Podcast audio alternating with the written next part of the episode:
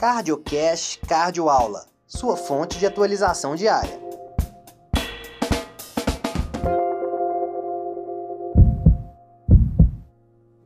Hoje nós vamos revisar um importante tema que foi publicado na JACC no seu estado da arte com uma excelente revisão, que é a síndrome de Eisenmenger, uma síndrome de difícil diagnóstico, avaliação e terapêutica.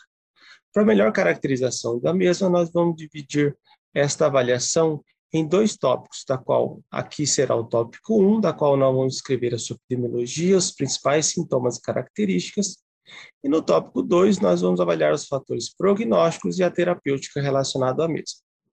A síndrome de Eisenmenger, primeiramente, foi descrita por Victor Eisenmenger em 1897, e o melhor detalhamento desta mesma só foi feito por Paul Wood em 1958, descrevendo que esta síndrome estava relacionada a um aumento das pressões pulmonares, chegando a mesmo a níveis sistêmicos, devido a uma hipertensão vascular pulmonar, ou seja, o um aumento da resistência vascular pulmonar, que poderia apresentar o shunt de forma unidirecional, ou seja, direita, esquerda ou bidirecional, parte da direita para a esquerda em outra parte do círculo da esquerda para a direita, devido a uma conexão anômala em topografia ortopulmonar ventricular ou no plano, no plano atrial. Essa conexão anômala no plano aortopulmonar seria o canal arterial com a conexão entre a aorta e a pulmonar, ou poderia ser uma conexão anômala em topografia interatrial, aqui descrito uma comunicação interatrial do tipo ósseo segundo, uma comunicação na topografia da fossa oval, uma comunicação também poderia ser em topografia ventricular, aqui uma CIV muscular, com shunt bidirecional. Lembrando que nestes casos a pressão pulmonar tem que ser pelo menos equivalente à pressão sistêmica para haver uma reversão do shunt. Em outras cardiopatias congênitas mais complexas, como o ventrículo único, em que as conexões dos dois átrios se fazem num ventrículo único, se não houver qualquer restrição ao fluxo pulmonar, a maior parte desse fluxo irá, irá diretamente ao pulmão, levando a hipertensão pulmonar de forma precoce. A primeira classificação de hipertensão pulmonar descrita pela Organização Mundial de Saúde foi realizada em 1973.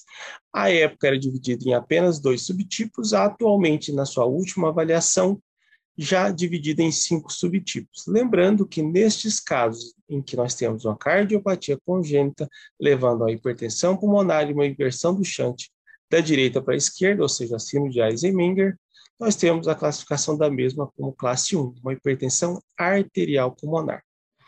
Devemos ter em mente que patologias que têm comunicação pré-tricuspídia, nesse caso a CIA em específico, a evolução para síndrome de Eisenmenger é rara ou muito lenta, e os shunts em topografia pós-tricuspídio, devido à associação de uma sobrecarga volêmica e pressórica, apresentam uma evolução de forma mais rápida, principalmente quando associada com algumas síndromes genéticas, como a síndrome de Down.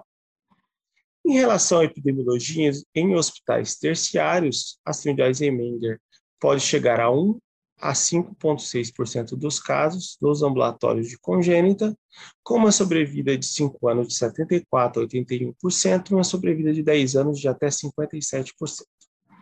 As suas principais complicações clínicas de fácil avaliação seriam a cianose central e periférica, a dessaturação avaliada pela oximetria, o baqueteamento digital, a eritocitose e plaquetopenia, algumas arritmias e cardiopatia, principalmente em topografia direita. Para a classificação da dispenia do mesmo, a classificação lembra muito a da New York Heart Associated, associado às cardiopatias esquerdas, tal qual nós temos o paciente como classe 1, quando a dispneia está associada aos grandes esforços, classe 2, quando a dispneia se faz aos esforços habituais, classe 3, quando se faz esforços abaixo do habitual, e classe 4, às vezes em repouso.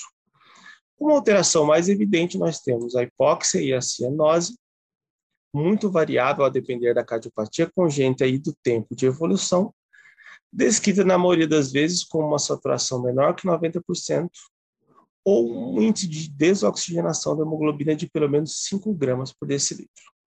Apesar da descrição de uma saturação menor que 90%, na maioria das vezes os pacientes têm saturação muito mais baixa que isso, chegando a 70% a 60% em grande parte dos casos.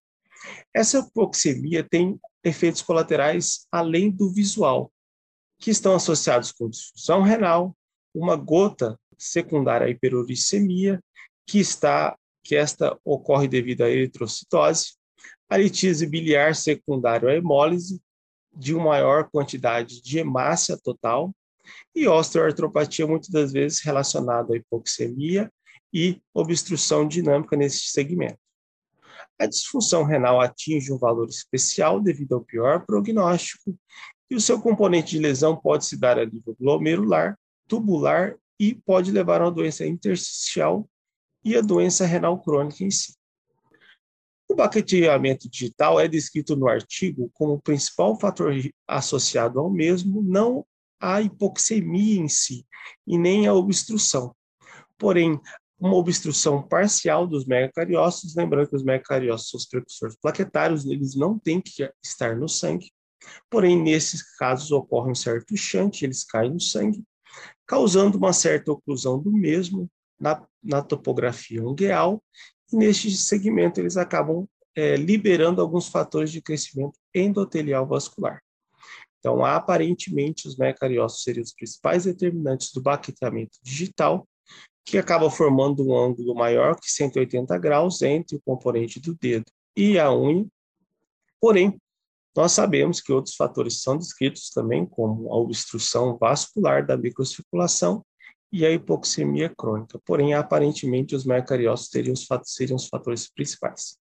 A eritrocitose está associada à hipoxemia crônica que a nível renal vai levar à produção da eritropoetina, e é possível estimar qual seria a hemoglobina ideal deste paciente para a saturação apresentada pelo mesmo. Então, com, com a saturação, existe uma fórmula de Broberg, que com a saturação do paciente você consegue estimar qual seria a hemoglobina esperada.